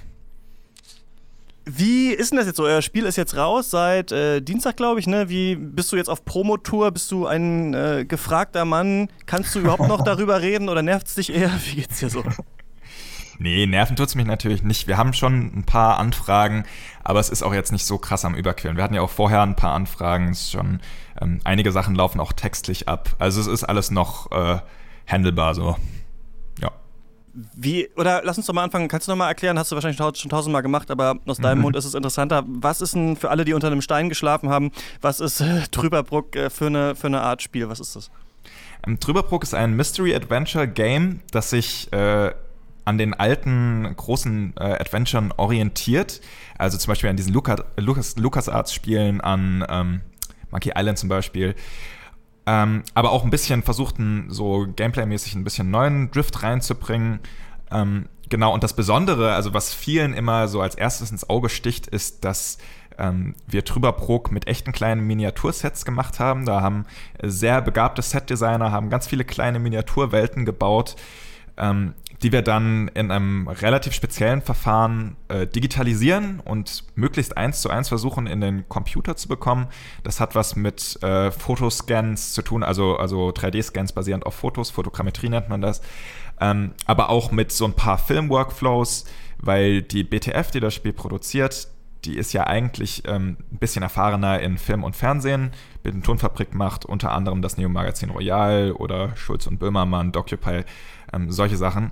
Genau, und deswegen sind wir auch äh, relativ filmisch eigentlich in vielen Punkten rangegangen und so sind wir auch auf die Idee gekommen, wie man so ein Modellbauset möglichst ähm, detailgetreu auch in ein Spiel bekommen kann als 3D-Modell. Und inhaltlich geht es darum, dass ähm, ein amerikanischer Physikstudent unter mysteriösen Umständen äh, eine Reise nach Deutschland gewinnt. Das spielt in den äh, 60er Jahren. Und er landet dort in einem ganz abgeschlagenen Örtchen. Twin Peaks ist da immer so ein Stichwort. Das ist so, äh, wir haben, haben uns da viel von inspirieren lassen von Twin Peaks. Genau, er landet in diesem schrulligen ähm, kleinen Örtchen, ist da total abgeschottet von der Welt und ähm, will dort in Ruhe einfach nur sein, seine Physikabhandlung weiterschreiben, ein bisschen Kopf frei bekommen. Ihm werden aber am ersten Abend schon die Aufzeichnung gestohlen und dann beginnt im Prinzip ein Abenteuer, das aufdeckt, dass da noch viel mehr schlummert unter diesem Örtchen, als äh, die Fassade so vermuten lässt. Wir haben ja vorhin schon so darüber geredet, über so verschiedene Arten, wie man Spiele irgendwie politisch ähm, deuten kann. Einmal ja so Spiele als Produkt, wie ist eigentlich die Entstehung und so weiter und dann inhärent. Was mich total interessiert ist, wie funktioniert das denn in der Bild- und Tonfabrik? Also wie hat das angefangen, dass ihr dieses Spiel macht? Denn ähm, die BTF entwickelt ja auch gerade eine Netflix-Serie, ne? How to Sell Drugs mhm. Online Fast und ähm, auch ja. das Neo-Magazin Royal setzt ja total krass auch auf YouTube-Videos und so. Und ich habe immer das Gefühl, dass da total weit immer äh, gedacht wird. Und es gab ja auch diese beiden Neo-Magazin-Spiele, vorher. Wart mhm. ihr da auch dran beteiligt? Also ist Trüberbruck auch irgendwie so daraus entstanden? Wie ist das so abgelaufen? Ja, genau. Also ich persönlich bin zum zweiten ähm, Game Royale dazugekommen.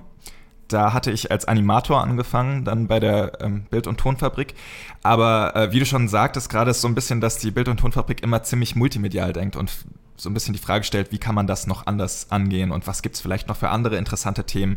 Wir hatten ja zum Beispiel ähm, ich glaube vorletztes Jahr war das oder vorletztes Jahr, ein letztes Jahr reinreichend hatten wir ja auch eine Ausstellung ähm, so eine Kunstausstellung, Ja, die einfach nochmal, genau, die einfach nochmal so ähm, das Thema Deutschland und Satire nochmal irgendwie so vermischt natürlich mit dem Neo-Magazin Royal, aber auch nochmal auf eigene Weise so ein bisschen äh, porträtieren sollte. Und das ist, glaube ich, so die Grundphilosophie äh, der Bild- und Tonfabrik. Einfach viele verschiedene Dinge ausprobieren, viele verschiedene interessante Ansatzpunkte finden. Und ähm, das mit dem Spiel fing im Prinzip so an, dass äh, viele bei uns auch selber Fans dieser alten Adventure sind und Compu von Computerspielen im Allgemeinen auch relativ äh, technikbegeistert sind, wie solche Spiele aufgebaut sind. Und ähm, diese beiden Game Royals, die kamen dann mal so auf, als Idee auf, als im Prinzip kleines Beiprodukt zum äh, Neo-Magazin Royal.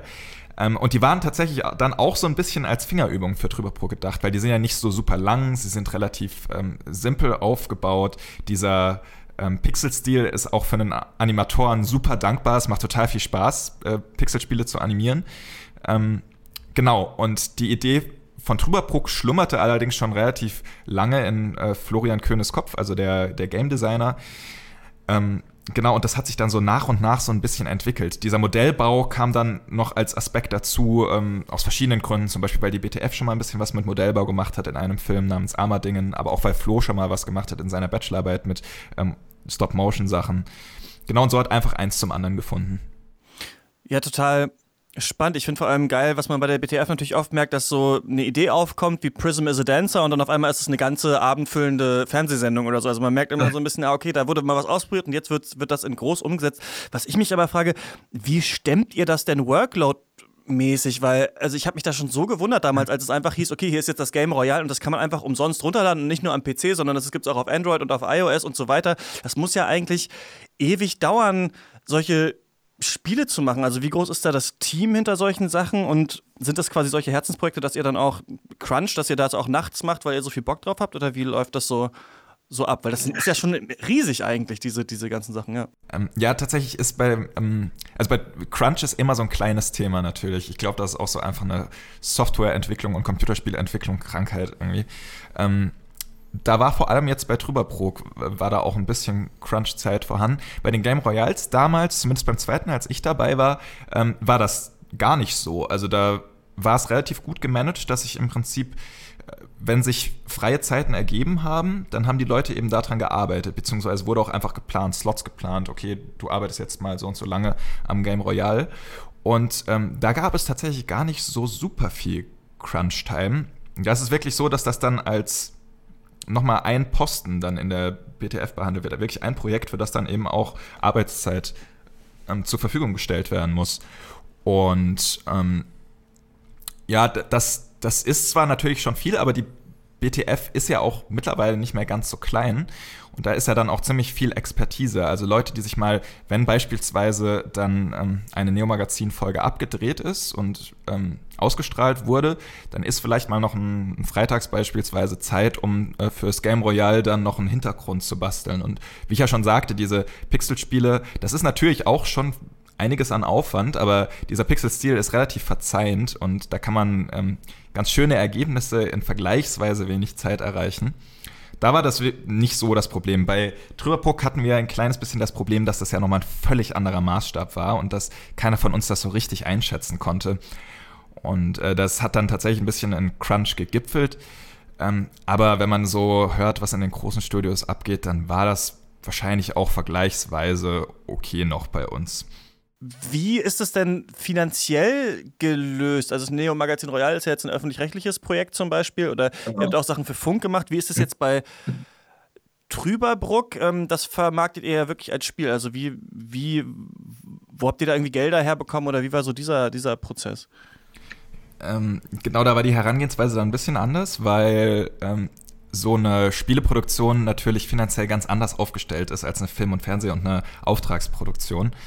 Ähm, da wurde dann praktisch erstmal intern wurden ein paar Dinge, also zum Beispiel ziemlich viel Konzeptarbeit, ist bei Florian nebenher entstanden, so neben der normalen Arbeit. Und dann ähm, entstand eben auch eine, äh, hatten wir uns für Förderungen beworben.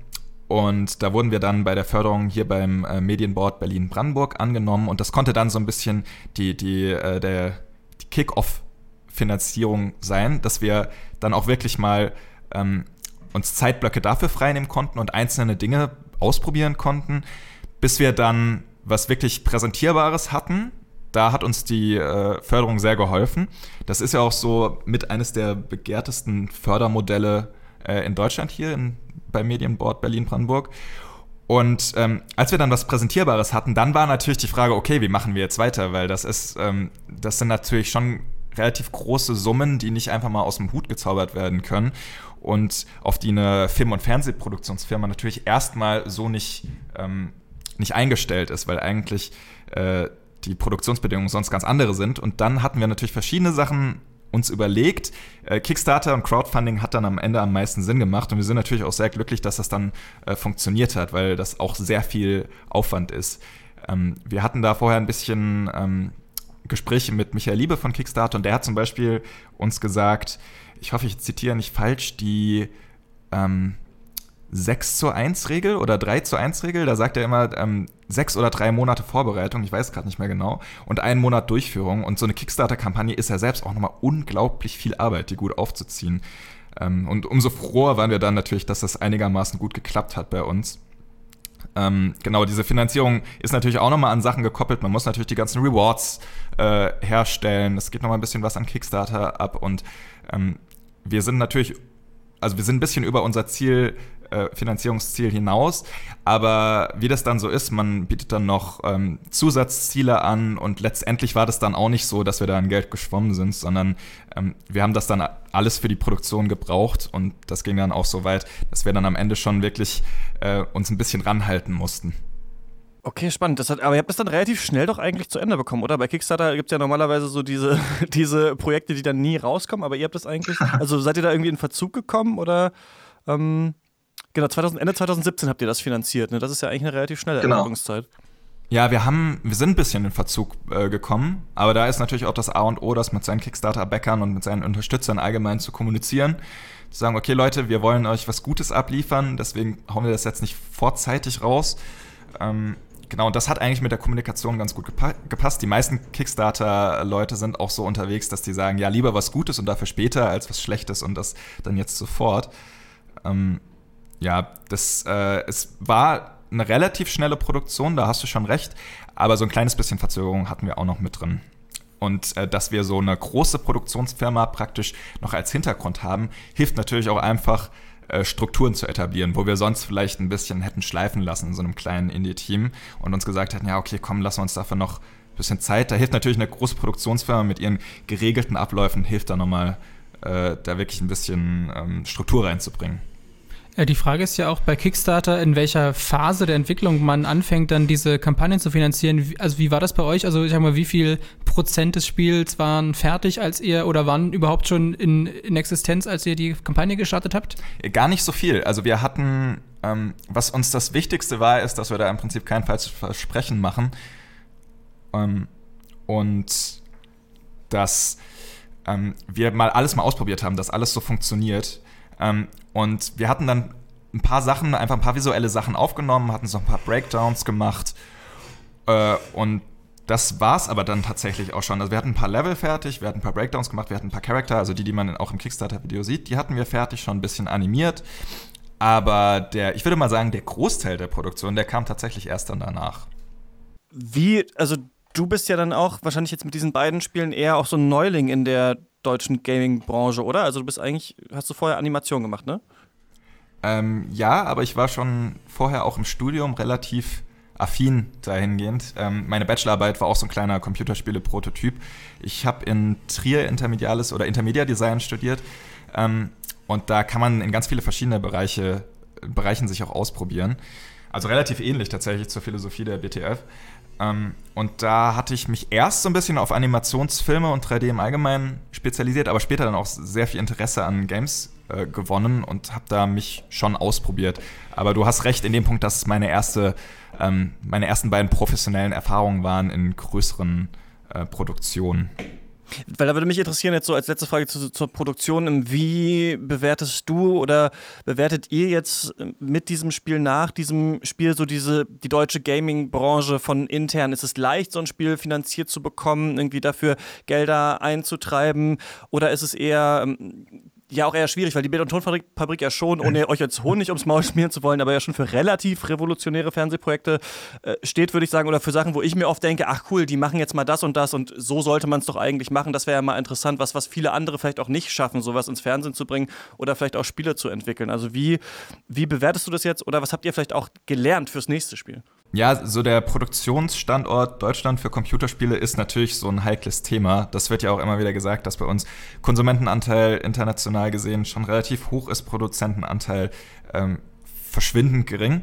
Und äh, das mag natürlich auch hier zum einen so ein bisschen mit damit zu tun haben, wie werden Computerspiele äh, öffentlich bewertet, wie wird es in der Politik bewertet. Und da gibt es auf jeden Fall auch immer noch äh, Nachholbedarf. Es ist manchmal auch ein bisschen gruselig, was man da teilweise noch für Aussagen hört über Computerspiele und ähm, über sogenannte Gewaltspiele. Ähm, genau, und von der Produktionsseite aus äh, ist es natürlich, also von der Finanzierungsseite ist es natürlich auch heikel, aber da tut sich zumindest was. Also es gab, wurde jetzt ja auch dieser große, diese große Fördersumme wurde auch bewilligt. Das klingt schon mal ziemlich vielversprechend. Äh, ist ein Schritt in eine richtige Richtung, aber da muss ich natürlich insgesamt auch noch viel tun, dass gerade Leute, die äh, vielleicht wirklich total ähm, als totale Grünschnabel so auf die Welt losgelassen werden und ein Computerspiel machen wollen, dass sie vielleicht auch die Möglichkeit haben, da an eine Finanzierung und wenn es nur eine Prototypenfinanzierung ist, mal irgendwie ranzukommen. Weil da, da scheitern tatsächlich, glaube ich, auch relativ äh, viele dran, wenn ich das so ähm, noch von meinen ehemaligen Studienkollegen, wenn ich da teilweise so ein paar Sachen mitbekomme. Und äh, ja, da kann, da kann man tatsächlich noch ein bisschen was machen. Ähm, so von der, rein von der Mentality muss ich sagen, von der, von der Mentalität, sorry, ähm, muss ich sagen, dass äh, es hier in Berlin super schön ist, weil die Indie-Szene hier ja doch relativ ausgeprägt ist und dass hier auch einfach eine, eine gute Stimmung zwischen Indie-Entwicklern ähm, herrscht und dass wir uns gegenseitig also super offen miteinander umgehen, gut über Sachen reden können, dass alle sehr hilfsbereit sind, uns äh, Tipps geben und dass man das ist einfach insgesamt eine, eine schöne Atmosphäre da. Also in der Hinsicht ist es schon sehr schön. Ähm, es gibt ja noch ein paar andere Städte, in denen das ähnlich ist. Es wäre schön, wenn das auch einfach insgesamt in mehr, ähm, mehr Städten ähm, und in mehr Regionen so auch werden würde, weil teilweise ist es ja dann auch so, dass Entwickler dann irgendwie wie so kleine Enklaven irgendwo im Nirgendwo sitzen und kaum äh, Verbindungen irgendwo anders hin haben. Das wäre natürlich schön, wenn da aus sich noch so ein kleines bisschen Infrastruktur ähm, bilden würde bildet, bildet Entwicklerbanden quasi. Ähm, ja, genau. jetzt haben wir schon länger geredet, aber mich würde interessieren, inhaltlich ähm, haben wir auch von über so politische Spiele und so weiter gesprochen. Euer Spiel spielt ja im Kalten Krieg, ein US-Amerikaner mhm. kommt nach Deutschland, irgendwie Themen von Heimat und so werden auch ähm, verhandelt. Wie war denn da so euer Prozess, da ranzugehen? Habt ihr am Anfang so gesagt, wir wollen eine bestimmte politische Botschaft wirklich im Spiel haben oder hat sich das erst so nach und nach ergeben? Wie seid ihr da rangegangen? Ähm, ja, es gibt wahrscheinlich im Spiel nicht per se die eine politische Botschaft. Es könnte sich so, wenn man da selber auch willens ist, ein bisschen was zu interpretieren, könnte sich da was rauskristallisieren. Äh, du hast ganz recht, das Thema Heimat ist eine große Sache. Das, ähm, aber da wirklich eine politische Message mitzugeben, war, glaube ich, nicht der Grundgedanke. Grundgedanke war eher dieses äh, Twin Peaks-Gefühl in eine Geschichte zu fassen. Und dann auch gerade diese äh, Epoche, diese, diese Zeit ist war interessant für uns, weil das im Prinzip, weil es global gerade so rund geht, weil im Prinzip der Kalte Krieg gerade droht, heiß zu laufen. Und wir wollten dann im Prinzip in diesem Setting genau das Gegenteil erzählen, von einem total abgeschotteten kleinen Ort, der davon insgesamt gar nicht so viel mitbekommt. Ähm, ein politisches Thema ist auch noch, weil wir sind ja ähm, ein Mystery Sci-Fi, wie wir immer sagen, ein politisches Thema ist ja auch noch das äh, Space Race von damals gewesen, über das ja der Kalte Krieg auch so ein bisschen ausgetragen wurde. Und ohne zu viel spoilern zu wollen, aber uns äh, wird das auch so ein kleines bisschen aufgegriffen, dass es eben um, sag ich mal, ja, um ähm, Science Fiction geht im Allgemeinen und das, was damals so ein kleines bisschen aufkam. Natürlich alles auf einer gewissen Unterhaltungsebene. Und ähm, dieser Heimataspekt, der kommt so ein bisschen, ähm, der, der kam dann so ein bisschen dazu durch dieses Setting, ich hatte meine, damals meine Masterarbeit über Trüberbruck geschrieben und hatte da in dem Zug auch die ähm, Story ein bisschen analysiert und mir fiel da auf, dass ähm, in diesem Setting bietet es sich einfach unglaublich gut an, das Thema Heimat ähm, zu bearbeiten. Und das wurde durch die Charaktere eigentlich auch so ein bisschen gemacht. Relativ unterschwellig, wie gesagt, da wird keinem was aufgedrückt. Aber zum Beispiel ähm, die Frage wird gestellt, was bedeutet Heimat für ganz viele verschiedene Charaktere. Wir haben da den äh, Freiherrn von Sülz, der ganz frustriert ist und so ein bisschen mit dieser Mentalität von wegen, ähm, ja, früher war alles besser, früher hatten wir noch alle Jobs, in dieser Welt existiert. Wir haben aber auch ganz andere. Wir haben, wir haben total freundliche Charaktere, die Fremde schnell aufnehmen. Wir haben total skeptische und fremden, also subtil fremdenfeindliche Charaktere ähm, im Spiel. Wir haben auch Charaktere, die vielleicht sich woanders nach ähm, nach äh, einer Heimat sehnen. Wir haben Charaktere, für die Heimat eher so ein Gefühl ist, Charaktere, die ähm, viel, die viel unterwegs sind und gar nicht so richtig Heimat finden können. Und äh, das wird auch in dieses Sci-Fi-Setting noch so ein bisschen mit eingebunden. Was ist Heimat überhaupt? Ähm, das muss dann wahrscheinlich jeder beim Spielen für sich selbst beantworten. Ähm, ich denke mal, so die Prämisse aus dem Spiel ist, wenn man äh, dem Hauptcharakter folgt, dass Heimat eben, obwohl das vielleicht anfangs so ein bisschen den Eindruck macht mit diesem Dorf, das ist die Heimat dieser Dorfbewohner, dass Heimat dann doch eher ein Gefühl ist und ein Gefühl, das ganz verschiedene auslegbar ist und nicht zwingendermaßen an einen Ort gebunden sein muss. Ist es da, weil das ist ja gerade auch ähm, bei äh, The Division 2 und so immer so die Frage, ne, wenn sich Entwickler dann selber zu ihren Spielen äußern oder davon distanzieren und auch äh, die Frage, wenn es Entscheidungsfreiheiten gibt oder jetzt, wie du das sagst, verschiedene Konzepte von Heimat, ist es schwierig, wenn man dann jemanden zum Beispiel einen Charakter zeichnet, der ähm, zum Beispiel flüchtlingskritisch ist, den nicht zu knuffig zum Beispiel zu machen oder nicht, nicht zu relatable? Also habt, hattet ihr da manchmal das Gefühl, okay, den den können wir jetzt aber nicht so cool machen und bei dem anderen müssen wir da aufpassen. Also macht man sich da auch solche Gedanken? Ja, da muss man natürlich schon ein bisschen abwägen. Aber ich würde sagen, bei uns sind die meisten Charaktere ähm, sind nicht wirklich fremdenfeindlich oder sind eigentlich sind gute Gemüter, also nicht wirklich nicht wirklich bösartig. Ähm, bei diesem freien Herrn zum Beispiel ist es ganz interessant gelöst, dass der sehr weinerlich ist und das ist einfach ein Stilmittel, um zu zeigen, was der für eine Persönlichkeit hat. Und da kommt man nicht drum herum, das auch direkt mit zu interpretieren, ähm, was für eine Lebenseinstellung der im Allgemeinen hat. Also natürlich muss man da ein bisschen drauf achten. Man muss natürlich analysieren, okay, was führt denn zum Beispiel zu einer gewissen, aus unserer Sicht, was führt denn zu einer gewissen Einstellung? Und wie kann man das ein bisschen karikieren? Wie kann man das porträtieren? Wie kann man das vielleicht übertrieben zeigen? Wie kann man das auch ganz subtil irgendwo nur andeuten? Ähm, natürlich muss man immer aufpassen, was da für eine Message mitschwingt. Ähm, aber das war nie, also das ist bei uns relativ subtil so verpackt, dass ähm, das nie so ein ganz großer Punkt war, vor dem wir ganz vorsichtig, den wir ganz vorsichtig nur mit Samthandschuhen anfassen dürfen. Ähm, ja, genau. Ähm, Jetzt muss ich, glaube ich, transparent machen, dass Alex und ich nicht so lange Trüberbrook gespielt haben. Ich glaube, jeder so eine Stunde oder ein bisschen mehr. Ich würde dich gerne noch trotzdem ähm, fragen, jetzt sind ja schon auch die ersten Rezensionen äh, gekommen äh, und äh, es gibt schon durchaus auch Kritikpunkte an dem Spiel. Also nachdem ich, also ich hatte so das Gefühl, es war sehr gehypt und alle haben sich mega drauf gefreut und jetzt haben es einige gespielt, einige deutsche Outlets und sagen so, ja, diese Settings sind ganz cool, aber irgendwie ist es dann jetzt doch nicht so lang gewesen oder doch nicht so komplex, wie wir dachten oder wir hätten uns noch mehr äh, Details an unterschiedlichen Stellen gewünscht. Wie ähm, habt ihr das jetzt so, so aufgenommen, den, ja, den Release-Prozess und die Kritiken, die so reingekommen sind? Ähm, ja, wir, wir ähm, sind da ja gerade noch mitten dabei. Wir sind, ich kann da gar nicht noch so richtig was zu sagen, weil wir ja noch mitten im, im Sturm sind, so im Prinzip, und uns selber noch so ein Bild machen müssen. Ähm, bei diesen kritischen Stimmen, da sind natürlich einige Punkte dabei, die man äh, verstehen kann. Ähm, was man halt sagen muss, man, wir sind kein, äh, kein zweites äh, Timbleweed Park, wir sind kein Ron Gilbert-Projekt.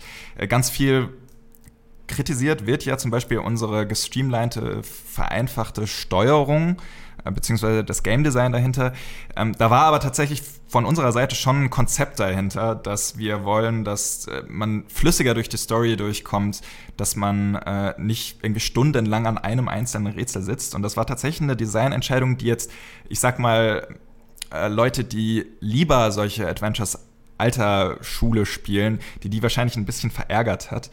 Ähm, ja, da, da scheiden sich dann wahrscheinlich so ein bisschen die Geister dran. Und ähm, in puncto ein bisschen mehr Detail, sicherlich, aber das ist natürlich immer Frage, wie sind die Bedingungen so außenrum. Und ich hatte ja vorhin schon gesagt, wir sind am Ende ein bisschen knapp hingekommen. Ähm, und man muss immer das in Relation dazu sehen, äh, die Förderung, die wir hatten und das Kickstarter-Geld, das hat uns zwar sehr geholfen, und, um das überhaupt möglich zu machen, aber es war jetzt trotzdem keine riesen, riesen, riesen Produktion.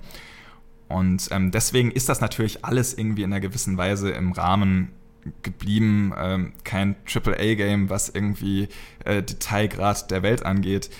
Ich denke mal, wir sind so im Großen und Ganzen trotzdem relativ zufrieden damit und sind jetzt einfach gespannt, wie das insgesamt noch ankommen wird. Sind die nächsten Projekte schon in der Pipeline? Trüberbrook 2 oder ähm, jetzt um, um mal mit der Klischeefrage jetzt raus, rauszugehen am Ende? Wir, wir, müssen mal gucken, wie jetzt Trüberbrook überhaupt, ob es da überhaupt eine Nachfrage nach einem zweiten Teil gibt. Aber ähm, erstmal, jetzt als nächstes äh, steht eine kleine Dino-App an. Wir haben ja nochmal eine Förderung vom Medienboard Berlin-Brandenburg ähm, bekommen. Das ist eine App, das wird ein, ähm, eine kleine Spiel-App für Kinder von drei bis sechs Jahren und sie soll denen das Thema Dinosaurier äh, relativ wissenschaftlich, mal in Anführungszeichen, so wissenschaftlich, wie man das im Prinzip drei- bis sechsjährigen erklären kann, aber wollen wir einfach mal relativ korrekt eine ganz unterhaltsame App für kleinere Kinder rausbringen, die ganz viele kleine Minispiele hat, relativ qualitativ hochwertig sein soll. Genau, das wird jetzt so unser nächstes Projekt und da freuen wir uns, glaube ich, auch alle schon ganz, ganz drauf. Muss also alles nicht direkt gleich der nächste ähm, Mega-Adventure-Hit aus Deutschland sein, sondern erstmal Dinos ist ja auch eine Kernkompetenz vom, vom Neo-Magazin immerhin. Alles klar, Hans, vielen Dank, ähm, dass du bei uns warst und noch viel Erfolg ähm, mit dem Projekt und äh, ich glaube, weitere Fragen auch zum Inhalt des Spiels und sowas, und das kann man da natürlich auch sehen, gibt es beim äh, Dürfen wir vorstellen Video auf dem Kanal von Giga Games. Das war's von uns, das war's für diese Folge ähm, Rush. Die nächste gibt es dann hier wieder in äh, zwei Wochen. Und ähm, bis dahin viel Spaß beim äh, Spielen. Und ähm, ihr könnt uns natürlich auch gerne Feedback schreiben. rush.detector.fm ist die Adresse. Oder zum Beispiel mich auch direkt auf Twitter anschreiben, chr-eichler. Alex, wie heißt du? Äh, ich heiße ähm, AlexG, also mit GEH. Alles klar. Und sonst natürlich Trüberbruck äh, überall kaufen, wo es Spiele gibt. Bis zum nächsten Mal. Tschüss. Tschüss. Ciao.